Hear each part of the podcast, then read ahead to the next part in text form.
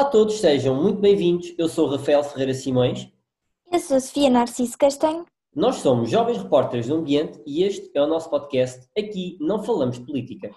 Neste podcast convidamos jovens líderes sindicais ou políticos a falarem de ambiente, mas com uma regra especial. Aqui não falamos de política. No episódio de hoje temos connosco o presidente da Comissão da Juventude da UGT. Tem 34 anos, é coordenador regional do Sintap Lisboa e Valdotez e é um jovem líder sindical. Convosco, Carlos Moreira. Seja bem-vindo, Carlos, e obrigado por teres aceito este convite. Olá, boa tarde. Olá, Sofia. Olá, Rafa. Muito, muito gosto. Muito obrigado pelo convite para estar convosco hoje a falar sobre ambiente. Espero que tenhamos uma boa conversa e que seja muito proveitosa para todos. Obrigado pelo convite mais uma vez. Para essa, Carlos, obrigado nós. É um enorme prazer ter-te aqui connosco. Uh, Carlos, seguindo para a nossa primeira questão, de que modo é que tu achas que os fenómenos ambientais podem influenciar o teu futuro uh, e também o futuro das gerações que irão habitar o planeta? Olha, eu acho que nós vamos ter que enfrentar uma, uma hipótese. Eu vim da área do trabalho, nós vamos ter que. É um fenómeno que nos preocupa bastante. A Confederação Europeia de Sindicatos e, o, e a Comissão de Juventude da Confederação Europeia de Sindicatos, onde eu próprio também tenho lugar, tenho assento, nós temos debruçado sobre estas questões e sobre o impacto, quer que os tratados internacionais, quer aquilo que de facto são as alterações climáticas que estão a acontecer e que vão acontecer nas próximas décadas no nosso planeta, estão a afetar e estão a trazer para os trabalhadores. Aquilo que nós pretendemos, obviamente, é que uh, nós temos consciência que estas alterações climáticas estão a colocar em causa uma série de postos de trabalho, relacionados sobretudo com a, obviamente, primeiro logo com a agricultura, porque muitos de nós não temos essa noção, mas o mundo rural é um dos mundos que mais sofre daquilo que são as alterações climáticas e, portanto, há uma série de adaptações que os trabalhadores agrícolas estão a fazer naquilo que são, quer seja as culturas que fazem uh, e quer seja o ciclo de evolução das plantas e, portanto, nós temos obviamente consciência que o ambiente está a ser, está degradado e, portanto, está a afetar os nossos meios de, de nos providenciar os meios de subsistência. E, portanto, eu diria que, obviamente, desde logo põe em causa o nosso futuro, não só enquanto geração, mas até diria enquanto espécie. Portanto, a espécie humana está ameaçada, nós acho que ainda não percebemos isso. E acho que é o desafio da vossa geração, que são um pouco mais novos que eu, é de facto lançar este desafio. A minha geração, dos 30 e poucos anos, é uma geração que viveu a abundância dos anos 80 e o início dos anos 90 em Portugal. É uma geração que não tinha muitas preocupações ambientais. Eu lembro-me nós termos começámos a ter preocupações ambientais quando eu teria talvez aí 10 anos. Eu lembro de ver aquelas campanhas da Sociedade Ponto Verde na televisão para nós ensinarmos, entre aspas, os nossos pais a reciclar, os nossos avós. E, portanto, a vossa geração vai muito mais além, tem umas preocupações ambientais muito, muito maiores do que a minha geração quando cresceu. Obviamente, eu hoje, pelas, como eu vos estava a dizer, pelo, pelo trabalho que eu desempenho, acabo por ter também contacto com estas preocupações e nós temos muitas preocupações. Nós estamos a procurar que estes, que estes empregos estão ameaçados pelo ambiente, quer aqueles empregos que são ameaçadores para o emprego, sejam alvo de uma transição justa. Porque muito, não sei se vocês têm noção, mas muitos dos trabalhadores hoje dedicaram uma vida toda à sua profissão e de repente nós dizemos, bom, vamos fechar, por exemplo, as minas de carvão da Alemanha e vamos fechar as minas de carvão da Polónia. E o que é que vamos fazer a esses trabalhadores, não é?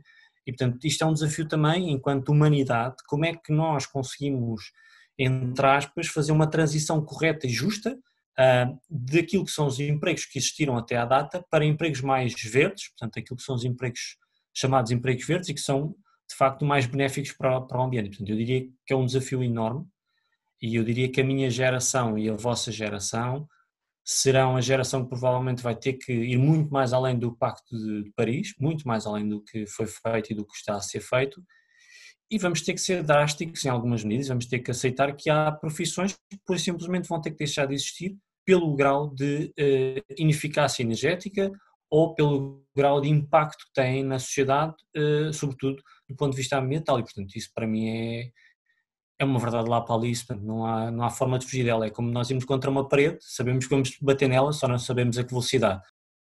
Vamos agora dar início à nossa primeira rúbrica, intitulada Habitude, em que vão ser feitas quatro perguntas relacionadas com hábitos sustentáveis e a ideia é responder a primeira coisa que te vier à cabeça. Vamos a isso? Ok, aceito o desafio. Carlos, uh, começa por nos dizer um hábito que mudaste recentemente em prol do ambiente. Olha, um hábito que eu comecei a fazer e que eu já fazia, mas que aprofundei mais, uh, tem a ver com comprar mais local. Ou seja, eu estou neste momento a comprar mais produtos locais, a evitar uh, comprar produtos que sejam importados de longa distância, no sentido de reduzir a pegada ecológica que eu faço com esses produtos. Obviamente, tendo em conta também aquilo que é a consciência social e aquilo que é a defesa dos direitos dos trabalhadores, como é óbvio. Portanto, não, não importa, eu não compro coisas de mercados que não têm uh, direitos de trabalhadores. Pronto. E Carlos, já agora, eh, entrando um bocado, já que falaste nisso, achas que eh, a questão, a questão dos direitos dos trabalhadores e, todo, e todo este, toda esta questão ambiental está também interligada na medida em que eh, em certos, em certos sítios que estão diretamente, como tu falaste já há bocado, em certos sítios que estão diretamente ligados com, com o meio ambiente, portanto o, o setor primário, achas que, que há certos direitos de, de certos trabalhadores que acabam por estar uh, aqui um bocado embaraçados com, com as próprias preocupações climáticas e com, e com as próprias situações que, que o novo mundo nos vai, nos vai apresentando?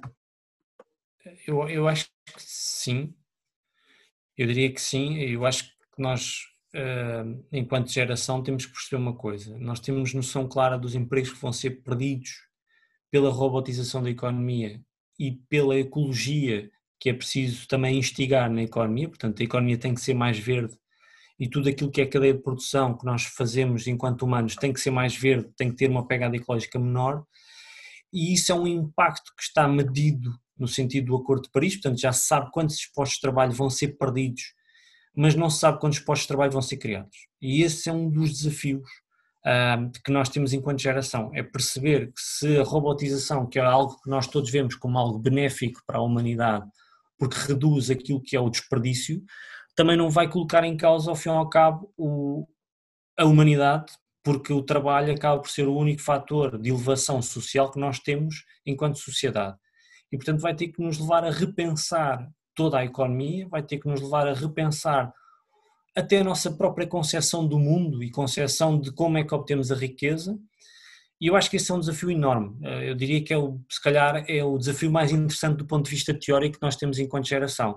Do ponto de vista prático não vai ser fácil, porque como é que nós vamos explicar às gerações anteriores e até à nossa própria geração, que está assente num modelo eh, de consumismo, diria assim, a verdade é essa, é um modelo de consumo, quanto mais tu consomes, mais crias riqueza, mais produzes, mais gastas e portanto é um ciclo vicioso e o que nos veio trazer o Covid foi precisamente isso, foi perceber que de facto uma pandemia sanitária de repente põe em causa um sistema financeiro e, e capitalista, não é? Sobre toda a sua concepção e como nós o concebemos enquanto sociedade. E de repente nós tivemos que pensar, ok, mas eu consigo produzir mais localmente, eu consigo produzir no meu quintal a fruta e legumes para, para a minha família, eu consigo produzir, se calhar no tiar aqui mais próximo, consigo ter uma empresa que produz roupa se calhar a custos mais elevados do que vem da China, é facto, mas eu tenho que suportar esses custos sociais. E eu acho que isso é de facto o desafio que nós temos enquanto geração, é perceber como é que nós vamos fazer isto. O que é que, ou seja, até que, até que ponto é que os Estados, enquanto Estados soberanos, mas também as populações enquanto população, de facto querem isto. Porque o desafio de todos os tratados internacionais não é o governante lá por assinatura é a população aceitar aquilo que é assinado e, de facto, trazer para os seus comportamentos diários aquilo que é alteração no paradigma. E eu acho que nós, enquanto jovens trabalhadores, temos de ter esta noção. Os nossos empregos criam desperdício e nós temos que reduzir a pegada ecológica desse desperdício que é criado. A deslocação diária para um posto de trabalho é um custo para o planeta que nós não medimos e que não temos por hábito medir. Uh, e já nem estou a ir a coisas muito para uma fábrica, estou a ir para coisas simples, sei lá, eu deslocar-me para um escritório em que tenho o computador ligado 8 horas e tenho que deixar o servidor ligado 24 sobre 24 porque tenho que ter acesso remoto no planeta todo, aquilo gasta energia e portanto eu acho que, vou ser sincero, se calhar estou a ser muito purista, mas eu acho que nós temos que aprender a desconectar de alguma forma. Ou seja, nós hoje estamos habituados a estar sempre conectados 24 sobre 24 horas em qualquer, em qualquer lugar do planeta e em qualquer circunstância. E eu aconselhava a nova geração a fazer uma coisa interessante, que é desligar o telemóvel à noite. Ou seja, eu vou dormir e desligo o meu telemóvel. E só essas horas que nós poupamos de consumo energético eu acredito podem ajudar qualquer coisa ao planeta. Se calhar são comportamentos que, não, que nós não ligamos muito, não é? Ter o telemóvel sempre ligado para poder às quatro da manhã receber aquele WhatsApp engraçado com um GIF. Mas quer dizer, epá, isso não é, é um gasto, eu diria que é um gasto desnecessário do, do telemóvel. Sei lá, ter a televisão ligada sempre no canal só porque sim, ou, ou até mesmo, por exemplo, um computador, não é? Como é que nós fazemos o balanço entre a utilização do lítio, a extração do lítio e ter uma, uma sociedade verde? Epá, como é que nós fazemos isto, não é? Eu acho que vai ser o desafio mais interessante. Eu acho que foi aquilo que eu disse ao início. Acho que a nossa geração tem que perceber que vai viver momentos muito complicados do ponto de vista da transformação do mundo. Nós vamos assistir a alterações climáticas mais violentas do que até agora temos assistido. É essa a minha convicção pessoal. Eu acho que no nosso tempo de vida útil vamos, vamos enfrentar isso. Não sei em que estado da nossa vida, se mais velhos, se mais idosos, se na nossa idade adulta ainda com, com, com crianças, com filhos pequenos, mas eu tenho a certeza que isso vai acontecer, não é? Basta ver as alterações que têm acontecido nas regiões mais interiores do nosso país, onde há incêndios que são incontroláveis, onde há de repente fenómenos de natureza completamente fora de tempo, um tufão, uma queda de granizo em pleno junho, quer dizer, isto não eram coisas que eram inauditas e eram coisas que aconteciam, sei lá, uma vez em cada 100 anos e agora tu em pouco mais de uma década tiveste se calhar esse fenómeno quase todos os anos. E eu acho que isto, nós temos que perceber isto e e acho que o impacto que nós, enquanto mundo trabalhador, vai sofrer vai ser o pior. Porque quem tem consegue se proteger sempre melhor em qualquer circunstância, seja ela sanitária, seja ela ambiental, seja ela de qualquer índole. O povo que trabalha, aquele que diariamente tem que se levantar e trabalhar para de facto pôr comida na mesa para, para a sua família, vai ser aquele que em última análise vai sofrer mais. E, e também vai ser aquele que vai ter a maior responsabilidade porque em número somos mais do que os mais ricos. E embora o impacto deles possa até ser maior do ponto de vista ecológico, o nosso é impacto maior em termos de número, porque uma coisa é teres uma população com 4 milhões e meio de trabalhadores, outra coisa é teres uma população que se calhar tem para aí mil milionários, portanto, é, essa é a diferença dos números, ou seja, nós temos que perceber isto, há uma base enorme da população que está, diria, em perigo face ao ambiente, mas que também tem na chave têm a chave na mão de transformar o mundo enquanto uh, classe trabalhadora, porque obviamente podem reduzir isto. O teletrabalho é uma dessas ferramentas. Por exemplo, nós estarmos em teletrabalho, obviamente há mais custos energéticos, mas poupamos nos transportes públicos, poupamos naquilo que são as locações. Eu, eu vou ser muito honesto, para mim pessoalmente é muito difícil fazer teletrabalho porque eu estou habituado a contactar com pessoas e como vocês vão de convir, o sindicalismo vive muito do contacto pessoal. Portanto, eh, por mais que haja computadores, por mais que nós possamos mandar por e-mail, por telefone, as pessoas gostam de nos ver, eh, gostam de contactar connosco, gostam de saber o que é que nós pensamos e gostam de perceber uh, realisticamente, cara a cara, se aquilo que lhes estamos a dizer é verdade ou não. Porque o computador pode transmitir muita coisa, mas não traz a sensação que o homem tem frente cara a cara. E, portanto, nesse sentido, eu acho que esta é a grande diferença. Portanto, nós temos que perceber como é que vamos conseguir fazer isto? O, o impacto vai ser tremendo. Porquê? Porque eh, nós temos noção clara do número de pós-trabalho que serão perdidos, portanto, nós já sabemos o, o, dano que isso vai, vai ser causado, mas nós também não sabemos que, qual, qual vai ser o retorno. Ou seja, e isto é o mais difícil de implementar uma medida. Uma coisa é tu explicares uma medida à população em que diz assim, ok, tu vais perder o teu posto de trabalho, mas nós vamos criar aqui ao lado um posto de trabalho para aquela geração ou para aquelas pessoas que têm posto trabalho. As pessoas dizem, ok, eu abandono a minha profissão, mas tenho aqui outra profissão à qual me posso agarrar. Ou seja, há um meio de subsistência. Outra coisa mais complicada é tu dizes às pessoas, olha, nós sabemos que vamos perder isto, isto não temos hipótese de continuar porque tem impactos uh, ambientais tremendos, mas nós não sabemos o que é que vamos criar ao lado. E tu explicares isto às pessoas é muito complicado. Vou dar um exemplo muito simples. Uh, falei dos trabalhadores polacos das minas uh, e foi muito difícil para eles Uh, mas foi mais difícil para as empresas, por exemplo. Porque os trabalhadores aceitaram, ok, as pessoas perceberam, ok, o impacto que de facto a extração de minério tem, para vocês terem noção, houve montanhas inteiras que desapareceram e houve cidades que baixaram, ou seja, estão abaixo do nível do mar pela extração que foi feita de minério. Portanto, foram baixando, ou seja, tu não sentiste, Mas desde o ponto em que começou a escavação até ao ponto em que neste momento pararam a escavação, a cidade tinha baixado mais 12 metros de profundidade, o que é bastante. Vocês terem noção, nós, e os trabalhadores perceberam isso. E estamos a falar de um setor que tinha quase 300 mil trabalhadores. Portanto, é muita gente, muita, muita família dependente daquilo, muita geração. Portanto, já não estamos a falar de que era a primeira geração, era, havia ali famílias que estavam há 3, 4 gerações a trabalhar nas minas. E de repente tu explicares isto. É, é como nós pegarmos aqui no exemplo em Portugal e de repente dizer assim: bom, vamos fechar as refinarias. Ok, nós vamos fechar as refinarias. Mas o que é que vamos fazer esses trabalhadores que trabalham nas refinarias? O que é que eles vão fazer? Que profissão é que nós lhe podemos dar? Como é que nós os requalificamos? E eu acho que é esse o grande desafio que nós temos, ou seja, nós sabemos o impacto que vai acontecer, nós sabemos, é como eu vos disse na primeira, naquela primeira pergunta, nós sabemos que vamos bater na parede, nós só não sabemos a que velocidade e quando. E não sabemos quem é que vão ser as vítimas. E o meu papel enquanto sindicalista a nível europeu é reduzir as vítimas o máximo possível. Ou seja, nós temos noção que vamos perder postos de trabalho, nós temos noção que a robotização vai fazer desaparecer profissões, nós vamos ter que criar profissões eh, que estejam associadas à robotização. E esse é um dos desafios, porque essas, estes empregos mais verdes são de facto muito mais caros.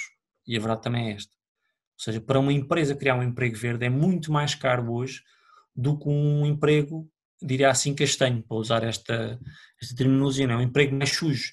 Portanto, o emprego mais sujo é mais fácil de ser criado porque tem menos custos.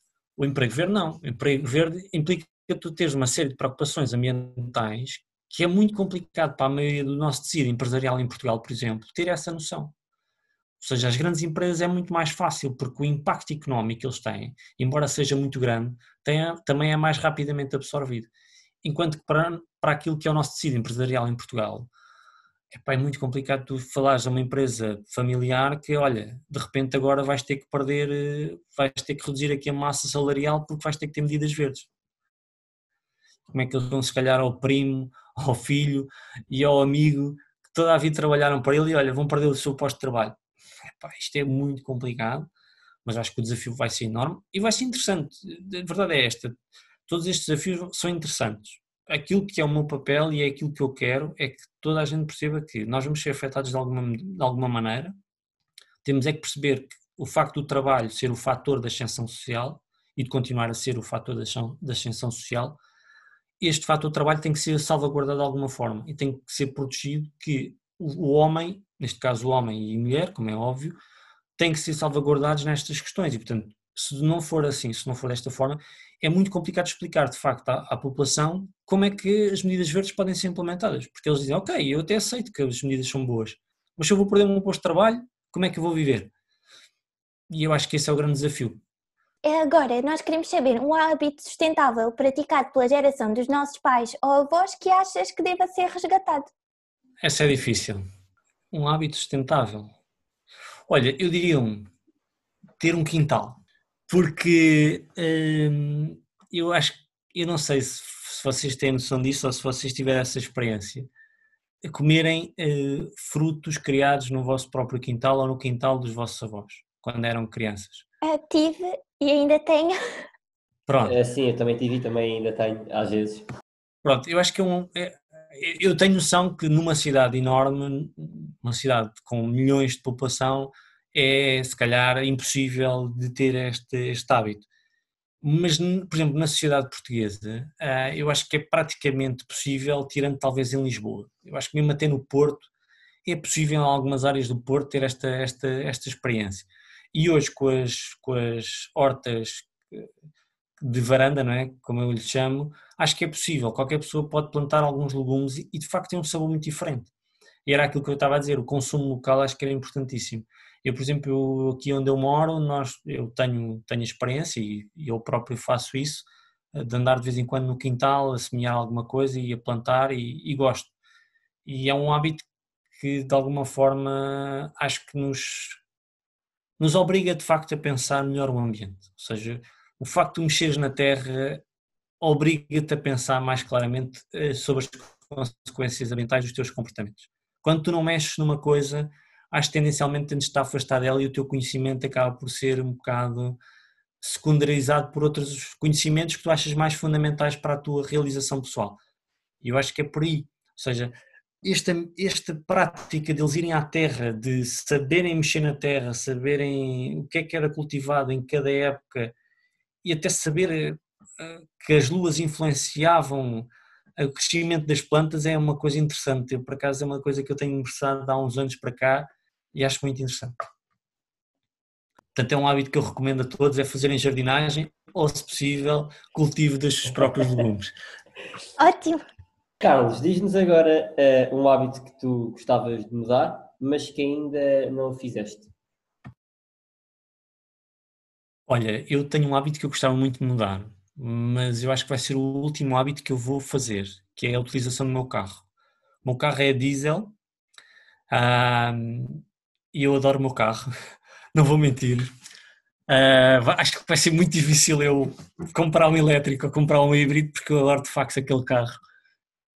Um, e pelo número de quilómetros que eu faço diariamente e pelo número de quilómetros que eu faço mensalmente, é um hábito muito difícil tirar que eu quando, eu quando trabalhava num sítio onde eu sabia que era sempre aquele local, eu fazia parte da deslocação em viatura própria e parte em transporte público. Eu hoje sou muito honesto, é raro utilizar transportes públicos, precisamente pelo, pela velocidade, e cá está aquilo que eu dizia há pouco de termos de desconectar, ou pelo menos abrandar o nosso ritmo, porque de facto os meus dias são sempre a correr, um, e o Rafael às vezes já me apanhou nesses dias assim, a meio a correr, e eu ando sempre de um lado para o outro. Portanto, eu se calhar num dia faço 200, 300 quilómetros de carro, o que é bastante, eh, mas para mim é um dia normal de trabalho. E, portanto, eh, eu diria que vai ser se calhar o hábito mais difícil de tirar é eh, ou passar para um modo mais ecológico, e já falei aqui do carro híbrido ou do, ou do elétrico, ou então ir para transportes públicos, mas transportes públicos é muito complicado para quem tem reuniões praticamente de hora a hora, ou tem que estar em sítios às quatro da manhã, às cinco da manhã, à meia-noite, à uma, pronto, não tens propriamente assim um horário, portanto, acho que vai ser o hábito mais difícil de tirar, vai ser de tirarem o carro. Quando me obrigarem a tirar o carro, aliás, quando o Ministro do Ambiente disse que queria acabar com os carros a diesel, eu disse, ele não pode fazer isto. Mas pronto, aqui fica, fica a minha reação que eu fiquei a olhar para a televisão em pânico, tu já não tira o meu carro, só chamar. Desculpa lá. Não faz mal. Assim mais caricato, mas foi, foi o momento mais caricato da minha vida nos últimos anos. Foi, foi Quando disseram vai acabar os carros a diesel, eu pensei, não, o que é isto? E agora, por fim, um hábito sustentável que, na tua opinião, achas hum, que todos deveríamos adotar?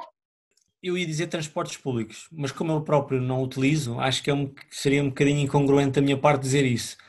E portanto eu diria que se calhar o, a questão mais ecológica é de facto uh, o consumo local. Eu acho que não afeta a ninguém.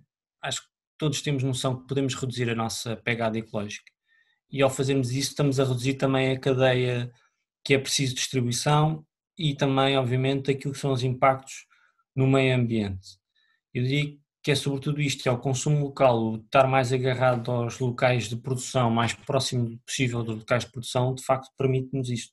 E também permite outra coisa, nós temos tendência, perdão, a pensar que uh, o facto de nós olharmos para o local cria menos, menos postos de trabalho. Isso não é verdade. Ou seja, normalmente as pequenas produções acabam por ter mais uma produção manufatura, portanto há mais utilização de pessoas, há mais necessidade de haver mais trabalhadores e isso cria mais emprego. E também, eu diria que o consumo local leva a uma medida muito interessante que nós temos falado do ponto de vista do interior, que leva à fixação de pessoas no interior. Eu vim, como eu vos disse no início da entrevista, vim hoje de férias da terra dos meus pais, portanto de Oliveira do Hospital, e eh, para vocês terem noção, no sítio onde eu fui almoçar durante esta semana, no feriado, um dos dias, eu já conheço os donos do restaurante há muitos anos, Uh, e eles queixavam-se da falta de mão de obra. Ou seja, eles não se queixavam de pagar maus salários, eles, faltavam eles queixavam-se de facto faltavam pessoas para trabalhar, ou seja, não havia pessoas naquele local hoje em dia para trabalhar. E portanto, quando houve esta situação da pandemia, uh, eles ficaram um bocado enrascados porque agora tem que ter mais pessoas para trabalhar, tem que ter mais atenção naquilo que fazem, e isso levou a que eles fossem à procura do mercado de trabalho e não há. Simplesmente não há população lá E, portanto, o facto de eu consumir localmente ajuda também a fixar a população no sítio onde eu moro. E ajuda, é uma bola de neve, ajuda a criar mais uh, crianças, portanto, nascem mais crianças, a população rejuvenesce e isto vai levando a que, de facto, o interior volta a estar habitado, ou pelo menos não tão abandonado como está hoje. Mas, portanto, eu diria que é o, o, o comportamento é este, é consumo local e, e é o primordial, é, acho que é consumir localmente. É, sem dúvida. Já para não falar eu... da reciclagem. Sim. Eu sei, eu acho que já toda a gente cumpre minimamente, os mínimos olímpicos acho que já toda a gente cumpre, espero. Se não cumprem, é, seria, seria suposto cumprirem, não é? Exatamente. Sim, um cidadão sei. consciente é um cidadão consciente. Sim, eu também, também sou do, do interior e também voltei hoje. Um, e, e é, é realmente isso, e foi um bocadinho triste voltar lá e, e ver que está cada vez mais. Depois tem uma particularidade que é o seguinte: eu sou de Aljustrel, que a maioria da população está empregada nas minas. E nós temos um, e, e, há um problema enorme em Austrália acerca da, em volta da mina e da, e da, da poluição e aquilo é realmente um problema enorme.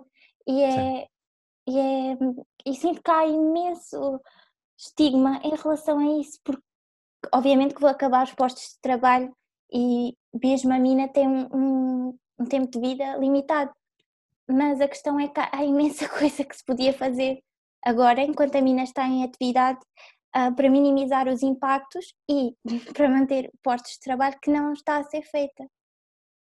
Sim.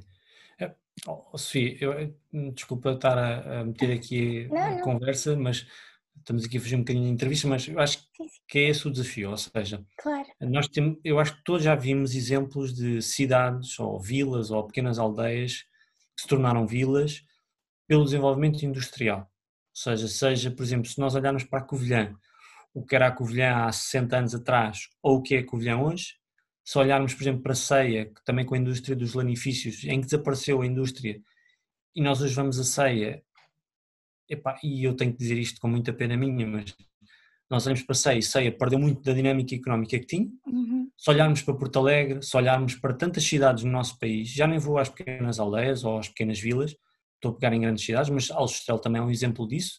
Ou seja, quando a mina desaparecer, muitos dessas famílias que hoje estão lá e que vivem lá e que têm os, os seus filhos lá e desenvolvem toda a sua vida lá, muito possivelmente não e terão que se deslocalizar para outra zona do nosso país, vão à procura de outra, daquilo que eu dizia, do fator de subsistência, ou seja, eu tenho que subsistir e a minha família tem que subsistir. E se nós não aproveitarmos essas oportunidades de perceber que hoje há uma série de ferramentas que nós, enquanto humanidade, temos à nossa disposição e temos consciência que levam a alterações climáticas e que têm impactos. Portanto, nós podemos diminuir isso. Eu acho que o grande desafio é esse, é nós trazermos este know-how que nós, enquanto geração mais recente, mais jovem, tem, que possa ser uh, ouvida e possa ser, de facto, implementada nos locais onde nós vivemos. Aljustrel é um desses exemplos, mas há mais cidades. Há cidades, por exemplo, a Marinha Grande, quando perdeu a indústria vidreira, tu hoje vais à Marinha Grande, e é complicado, porque de repente tu percebeste que era uma cidade enorme, com muita gente, e que hoje está, eh, diria assim, demograficamente deprimida. Portanto, está a perder população. E é no litoral, nem estamos a falar do interior do país, não é? Quanto mais no interior. Eu, por exemplo, eu, eu venho do Oliveira Hospital, os meus pais são de lá. E há grandes empresas, há algumas grandes empresas lá, sobretudo relacionadas com a floresta. Quer dizer, se essas empresas passos, por um estalar de dedos, desaparecessem do Conselho, a maioria daquela população teria que sair dali, teria que procurar uh, outras fontes de rendimento. Muitos deles não se voltariam, obviamente, para a indústria, para a agricultura de subsistência do século XIX ou do, século, ou do início do século XX. É? Foi isso que levou ao êxodo rural nos anos 50, 60 e 70. Portanto, nós não podemos pegar em receitas do passado e implementá-las hoje. Nós temos é que perceber, ok, o facto de nós implementarmos aqui uma grande indústria levou, e eu vou dar um exemplo do inverso, né? se olharmos para Campo Maior, Campo Maior é Campo Maior porque tem a Delta, porque tem uma marca que percebeu, ok, eu quero fixar a população aqui, portanto eu vou criar postos de trabalho aqui e vou diversificar a oferta de postos de trabalho. E eu acho que isso foi eh, é de se calhar o maior legado do comendador Rui Nabeiro. Ele percebeu, ok, eu tenho um, um nicho de mercado que é o café, que alimenta o país todo. Mas agora, como é que eu diversifico a oferta para ter novas profissões aqui a nascerem em Campo Maior e como é que eu consigo fazer isto?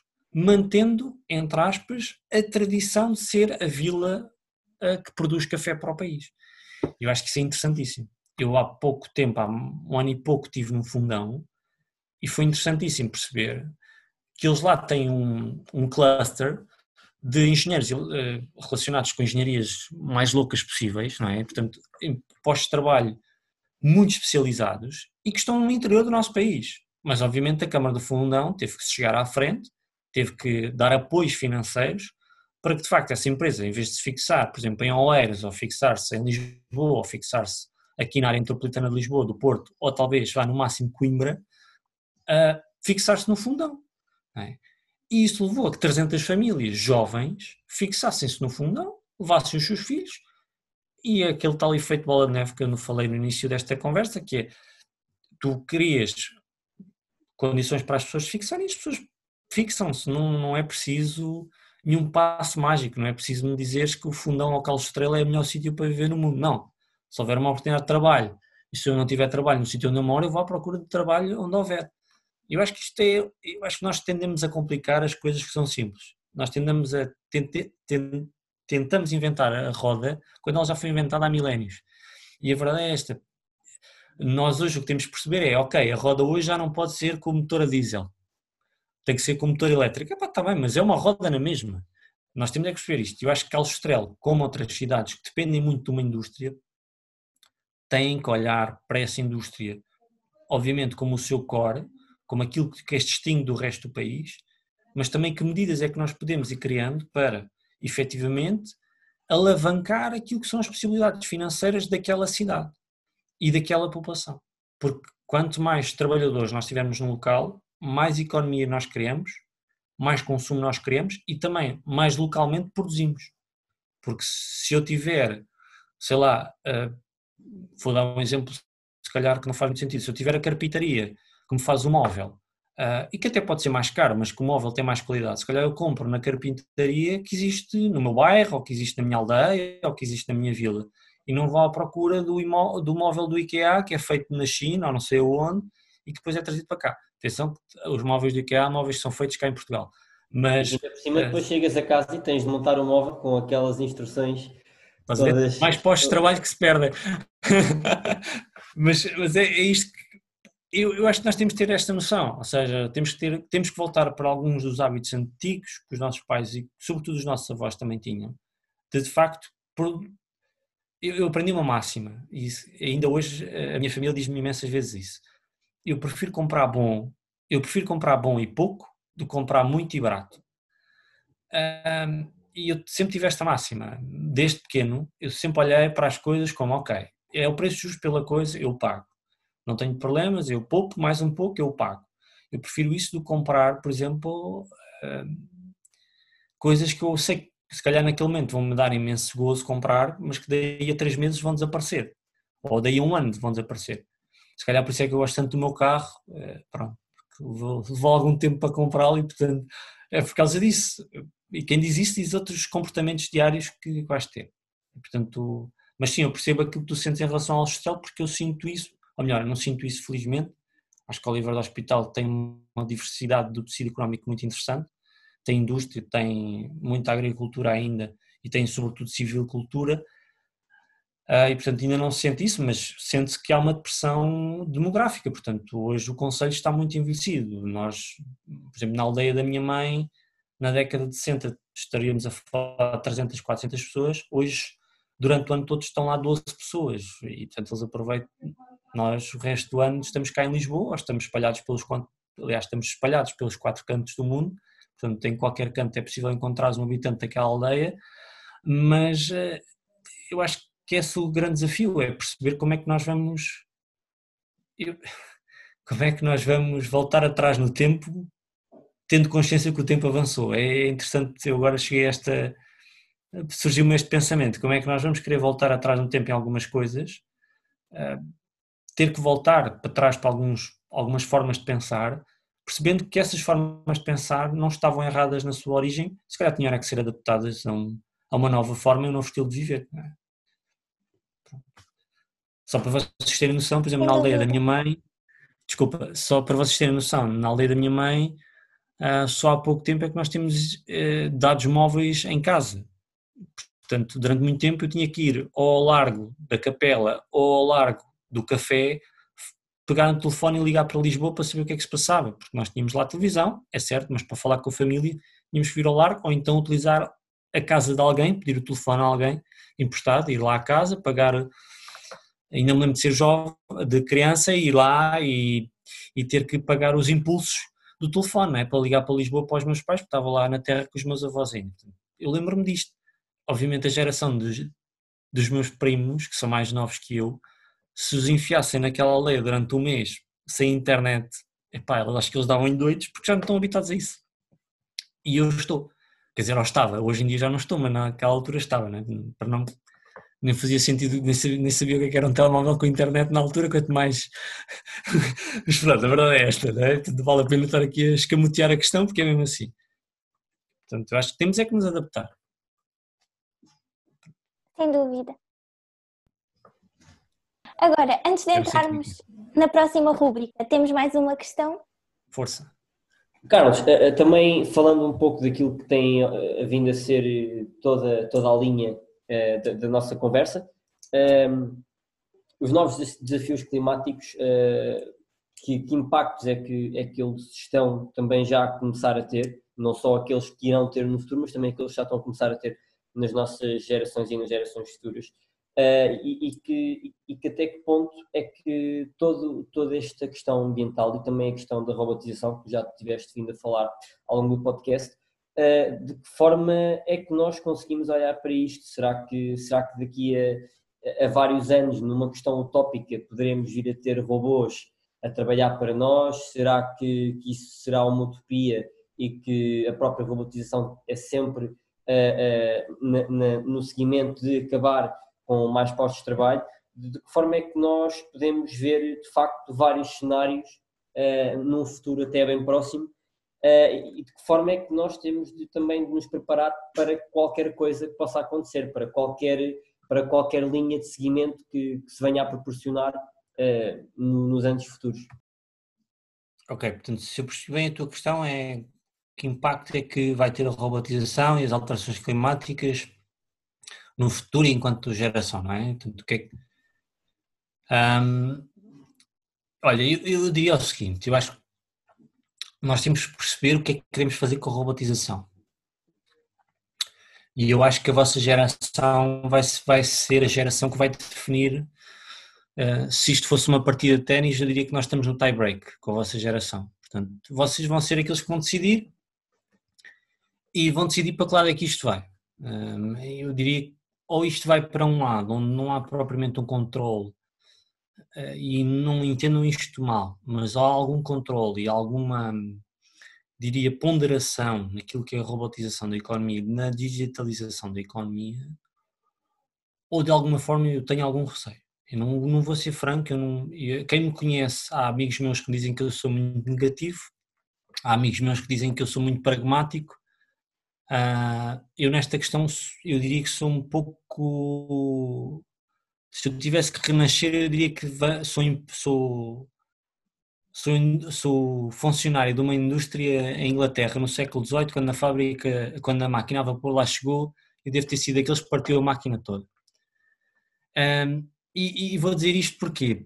Porque eu tenho algum receio, honestamente, de, de deixar de facto a robotização apenas na, na fase da teoria. Ou seja, eu percebo que os cientistas, na, na concepção deles da máquina e da inteligência artificial, eh, têm sempre por, por bons o, aquilo que defendem e aquilo que pretendem para, para a robotização. Mas eu costumo olhar sempre para os maus exemplos que as máquinas fizeram e que o ser humano faz, porque não foram as máquinas que as fizeram. Foi o ser humano é que pegou naquela máquina e deu-lhe uma utilização incorreta face ao seu sentido teórico.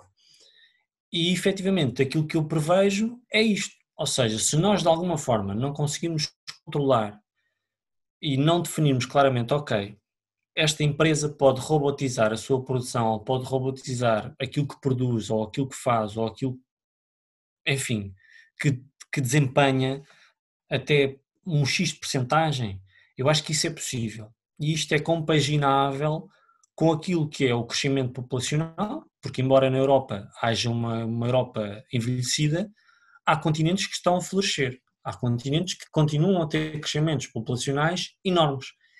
E que pelo seu, e pela sua fase civilizacional que estão mais atrasadas do que em relação à Europa ou que estão mais atrasadas em relação aos Estados Unidos ou até à própria China ou à Índia, e estou a falar particularmente do continente africano, que é o continente que nós temos de ter mais preocupações, porque é um continente que também está a sofrer muito por aquilo que são as alterações climáticas. Nós temos que perceber que vai haver uma população muito jovem que vai querer ter um trabalho e que não vai ter condições de ter um trabalho se nós robotizarmos uma série de funções.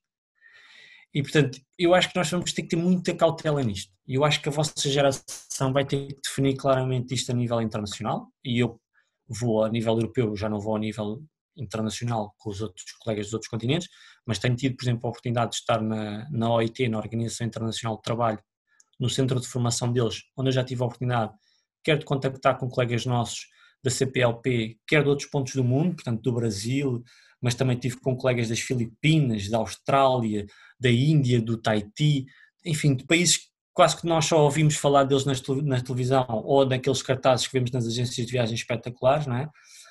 Um, e de facto eu tive a oportunidade de falar com, esse, com essas pessoas e é interessantíssimo perceber que a preocupação deles não é criar trabalho propriamente como nós pensamos e temos a concepção eh, na Europa, portanto um contrato de trabalho com todos, não, eles querem trabalho para a população, porque eles têm noção que têm população muito jovem e que a maioria destes jovens, quando acabam os seus estudos, e atenção, estamos a falar que a maioria desta população não atinge um grau elevado de estudos, portanto, acedem ao mercado de trabalho muito jovens, portanto, vão trabalhar a vida toda, e eles precisam de trabalho.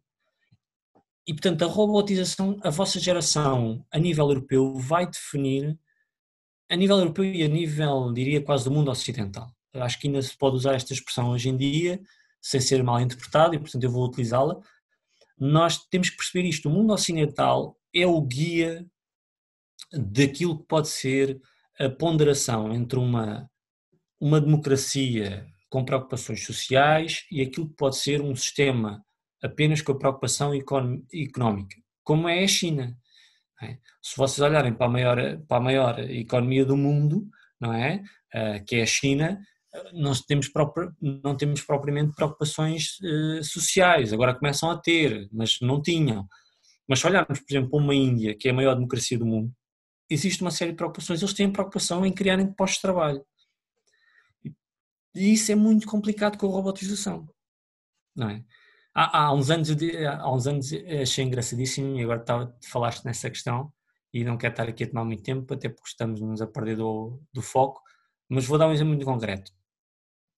Quando foram a, a introdução da SCUT nas autostradas no interior, eu era daqueles que dizia, pá, não ponham scouts, ponham lá o portageiro, ponham lá a senhora portageira, ponham lá quem vocês quiserem, mas ponham lá pessoas só para vos dar um exemplo, eu fui operador de loja numa grande superfície e quando surgiram as primeiras máquinas de, de compra automática, era daqueles que continuava a ir ao colega, mesmo tendo só aquele intervalo pequeno para fazer a pausa para comer, eu era daqueles que continuava a ir à pessoa porque queria que a pessoa tivesse posto de trabalho.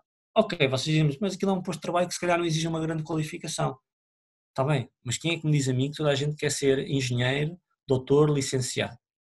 Quem é que me diz a mim que não há pessoas que pá, não quer, eu não quero ser licenciado, eu não quero ter um doutoramento, eu não quero ter um mestrado, eu quero ter a vida normal, não é?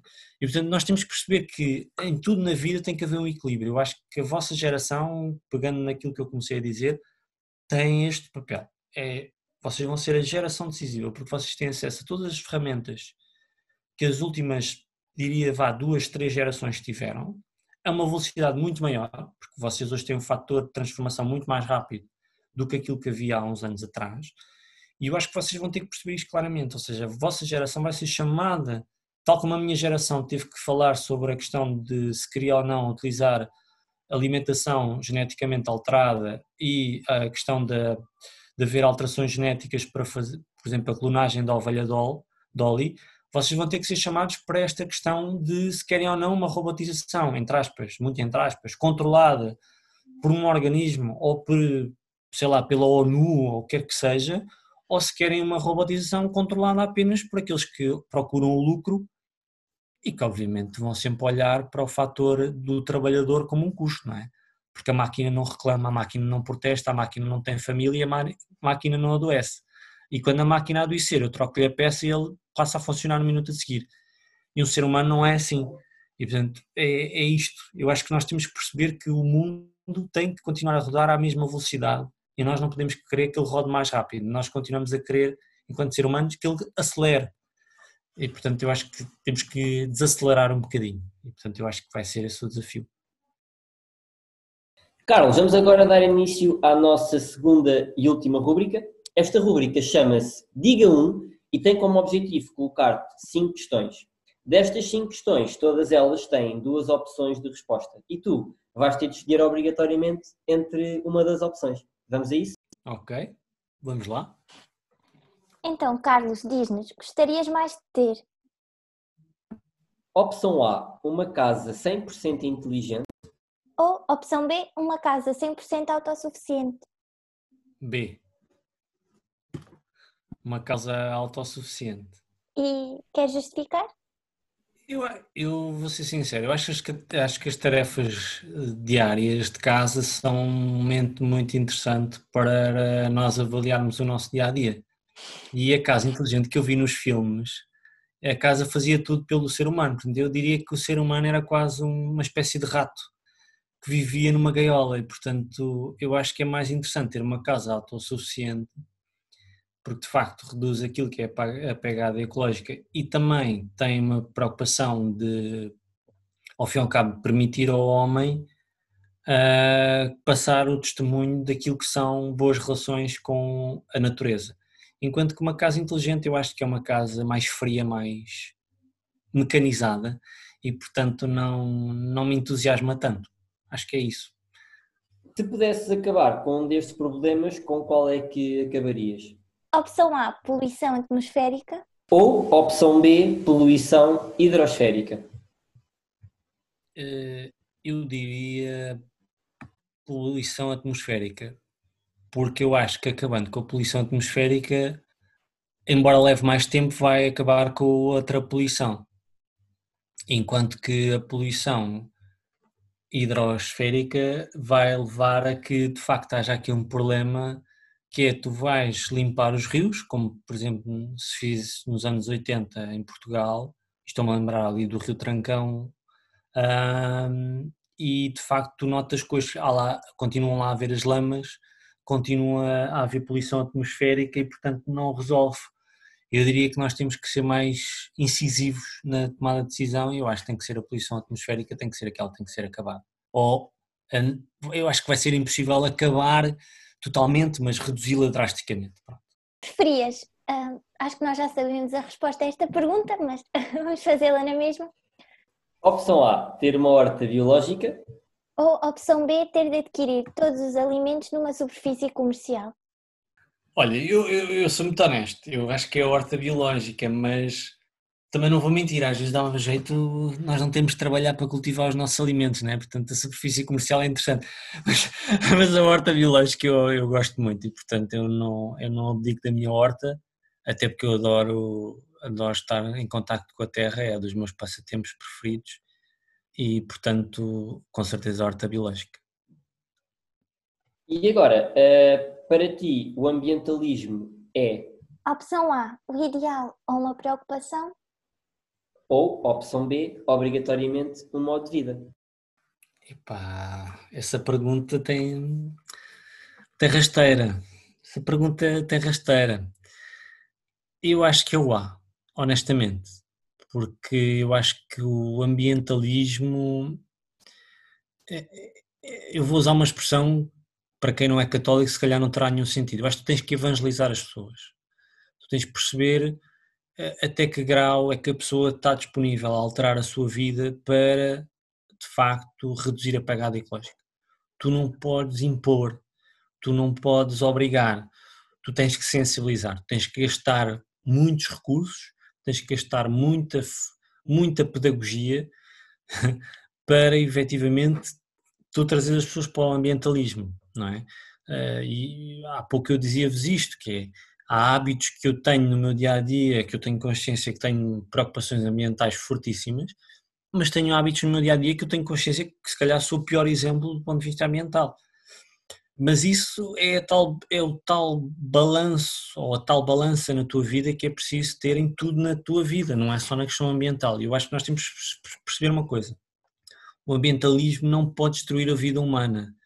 O ambientalismo não pode ser uma condicionante que impõe à vida humana uh, limites à evolução. É? Já falámos da robotização, já falámos de outras questões. É? Por exemplo, a própria questão de teres vacinas, quer dizer, as vacinas provêm de fenómenos naturais, provêm de, e tu tens que saber como é que lidas com esses fenómenos naturais, como é que nós conseguimos, enquanto espécie, proteger-nos e proteger as gerações que, vão, que vêm a seguir à nossa. Eu acho que isso é o mais importante. Nós temos que saber que o ambientalismo é de facto um ideal, em última análise, é um ideal. Nós sabemos que, como todos os ideais, nunca vai ser alcançado 100% na perfeição, mas eu acho que existem pessoas que são muito comprometidas com ele e existem pessoas que não são praticamente nada comprometidas com ele. Tem que haver aqui, se calhar, 80% da população que são comprometidas com o ambientalismo naquela dose certa. Portanto, havendo aqui um equilíbrio muito precário, agora vou usar uma expressão muito do, do mundo laboral, muito precário, porque isto é um equilíbrio muito precário. Nós não sabemos o ponto em que há o fiel da balança, em que a balança de facto se equilibra, não é? Não, nós não temos essa noção, cientificamente ou humanamente. E portanto é, é, perceber até que ponto é que nós conseguimos de facto trazer a maioria das pessoas para estas causas. Eu acho que a vossa geração, uh, se calhar, talvez uma grande maioria de vós tenha essas preocupações ambientais, se vocês, se vocês forem às gerações mais antigas, epá, para eles não há muito essa preocupação, porque foram educados de outra forma, foram viveram a sua vida de outra forma, tiveram outros objetivos na vida. E eu acho que isso acaba por condicionar sempre tu tentares obrigar essas pessoas de repente a mudarem a sua forma de pensar. Há pessoas que mudam porque percebem, ok, eu quero deixar um mundo melhor para os meus netos ou para os meus filhos. Mas há pessoas que pensam, eu vivi a vida toda assim, estou quase para morrer, porque é que eu agora hei de mudar a minha vida quando vou morrer daqui a 10 anos, não é? E a verdade é que hoje nós percebemos que daqui a 10 anos provavelmente se calhar vai ser tarde demais para muitos de nós. Ah, mas para essas pessoas que viveram 70 ou 60 anos, eles dizem, pá, para mim já não vai ser tarde. Eu acho que é isto. Ah, todos os ideais todos os ideais dependem sempre de, de haver pessoas que de facto os defendam. Mas também tem que perceber que não podem ser radicais e, e obrigar os outros a pensar da mesma forma. A liberdade é, é, é termina, a minha liberdade termina quando a tua começa. Eu acho que isso aplica-se a tudo na nossa vida e é, um dos, é uma das máximas que eu tenho seguido sempre na minha e foi-me transmitido por pessoas muito mais velhas que eu e é um eu acho que é um dos valores máximos que eu tenho, é a liberdade. Eu defendo a minha liberdade defendendo a liberdade dos outros.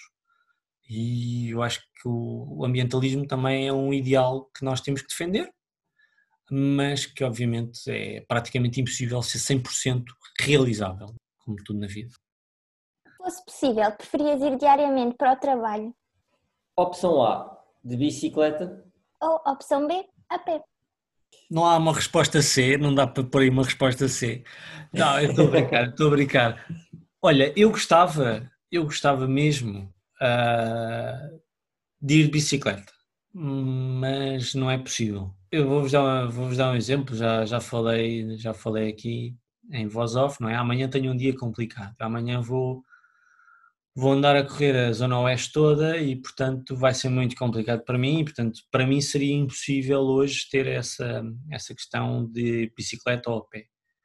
Mas uh, se eu tivesse a possibilidade iria possivelmente bicicleta. Eu acho que a pé torna-se mais cansativo. Bicicleta tu vais mais distraído porque vais a pensar, ok, eu estou a pedalar um, e isso até pode ser aquelas bicicletas elétricas que carregam uma bateria que depois podes utilizar para outras coisas.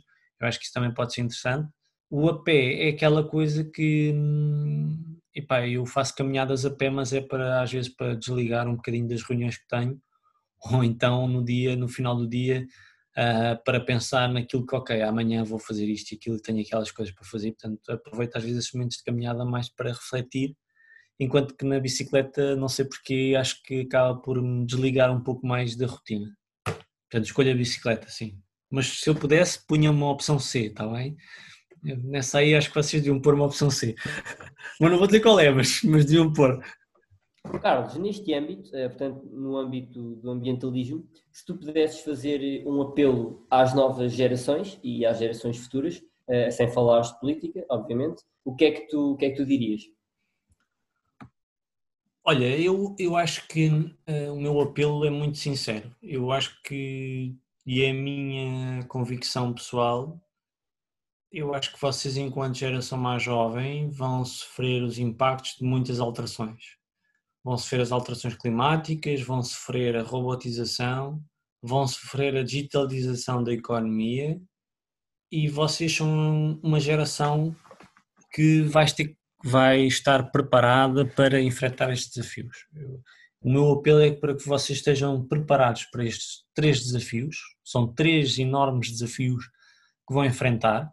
Dois enquanto trabalhadores e um enquanto cidadãos comuns que não têm necessariamente que ter um trabalho, mas que, obviamente vivendo no planeta vão ter que enfrentá-lo. Eu acho que sobretudo esta questão é, nós temos que perceber que vocês vão enfrentar estes três enormes desafios, ah, qualquer um deles está a acontecer neste momento enquanto nós estamos a falar, qualquer um deles vai acontecer na vossa vida, não sei em que grau, não sei em que, em que profundidade, mas que vai acontecer. E portanto o apelo é este, é vejam isto não como um problema, vejam isto como oportunidades de transformação e oportunidades de efetivamente mudarem o rumo do mundo. Qualquer transformação que o homem queira fazer na sua sociedade decorre sempre da vontade da maioria daqueles que vivem no nosso planeta. E se vocês quiserem, e vocês são essa geração que vai querer, tenho a certeza disso, vão querer enfrentar estes três problemas de frente e vão querer procurar, não diria resolvê-los, mas pelo menos eh, minorar os impactos para a, para a espécie humana. E portanto, a robotização, a digitalização da economia e as próprias alterações climáticas são, de facto, um desafio enorme para nós enquanto geração mais jovem. Mas o meu apelo é para que não esmoreçam, para que continuem a trabalhar e a pensar em soluções para resolver estes problemas e que entendam sempre que, mesmo que às vezes os mais velhos não nos entendam hoje, um dia provavelmente eles estarão lá ao nosso lado.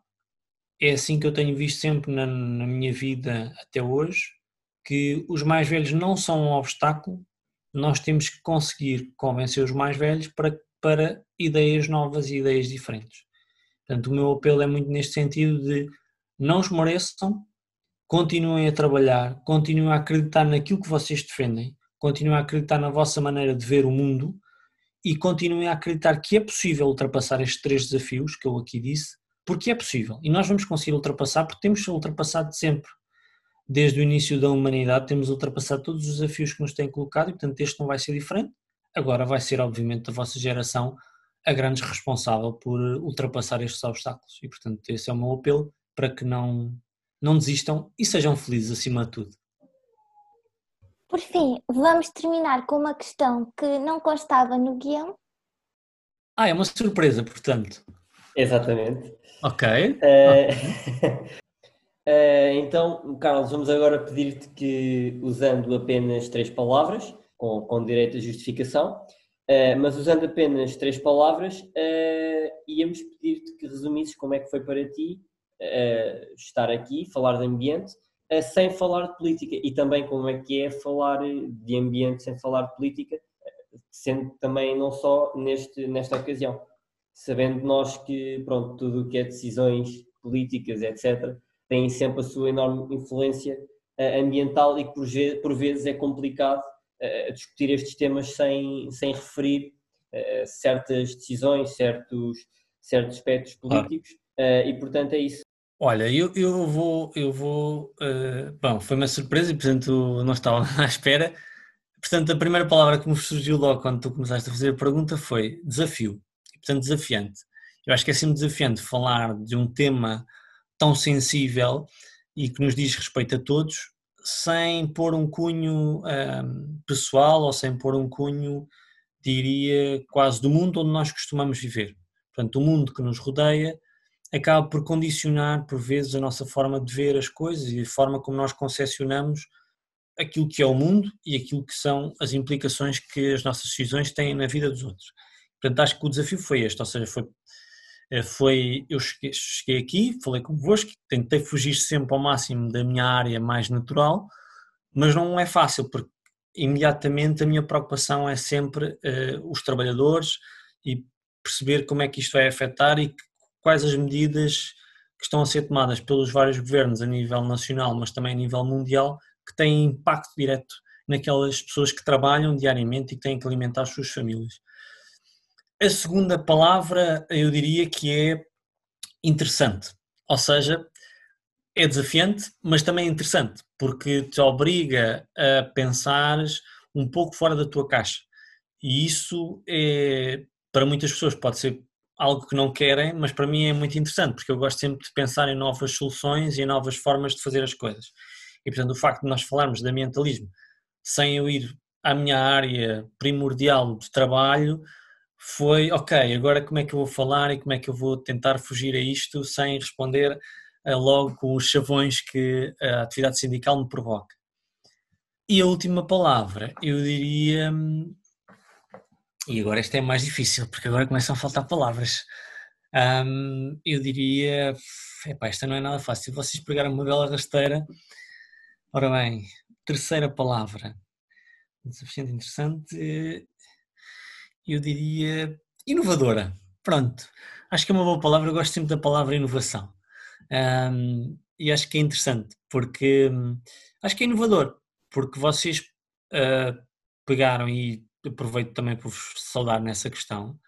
Um, acho que vocês foram inovadores neste sentido, porque o ambiente é uma área que diz respeito a todos, não, não diz respeito só a um partido político ou uma central sindical como é a minha ou um sindicato como é o meu, diz respeito a todos e, portanto, acho que todos temos algo a contribuir para a definição das políticas ambientais.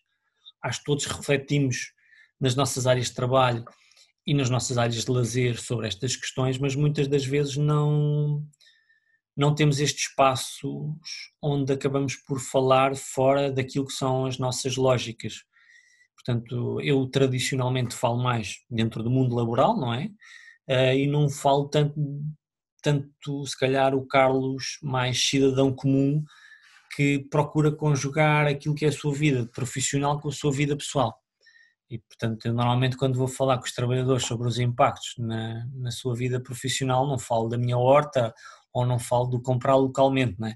E acho que aqui foi inovador nesse sentido, portanto, foi juntar as duas metades da mesma pessoa, quase, e portanto é, é, uma, é inovador, acho que é, são as três palavras, portanto, desafio, interessante e inovação, são estas as três palavras. Obrigado, Carlos. Também, também é esse o nosso papel enquanto jovens e especialmente enquanto jovens repórteres para o ambiente, eh, também é, é, é, tentar inovar, tentar fazer, fazer esse papel de sensibilização eh, através de, de peças jornalísticas e, portanto, folgamos, ficamos contentes em, em saber que, que, que, os nossos convidados uh, gostaram de estar aqui connosco uh, e, portanto, o nosso, o nosso muito obrigado uh, por ter estado aqui hoje connosco. Eu é que agradeço mais uma vez a ti e à Sofia por, pelo convite e espero que Espero que tenham muito sucesso no podcast e continuem a inovar desta forma. Portanto, parabéns aos dois. Muito obrigado, Carlos. Eh, enquanto jovens repórteres do ambiente, um dos nossos principais objetivos é tentar fazer passar a mensagem e fazer com que a mensagem chegue ao maior número de pessoas e, por isso é sempre necessário inovar, eh, tentar, tentar inovar de algum modo para que esse objetivo seja cumprido. Por isso é muito bom, é muito bom ouvir isso eh, e da nossa parte também foi um enorme prazer ter-te aqui hoje connosco a falar sobre ambientalismo. E isto foi o nosso episódio de Aqui Não Falamos de Política. Por hoje é tudo. Obrigado por terem estado desse lado.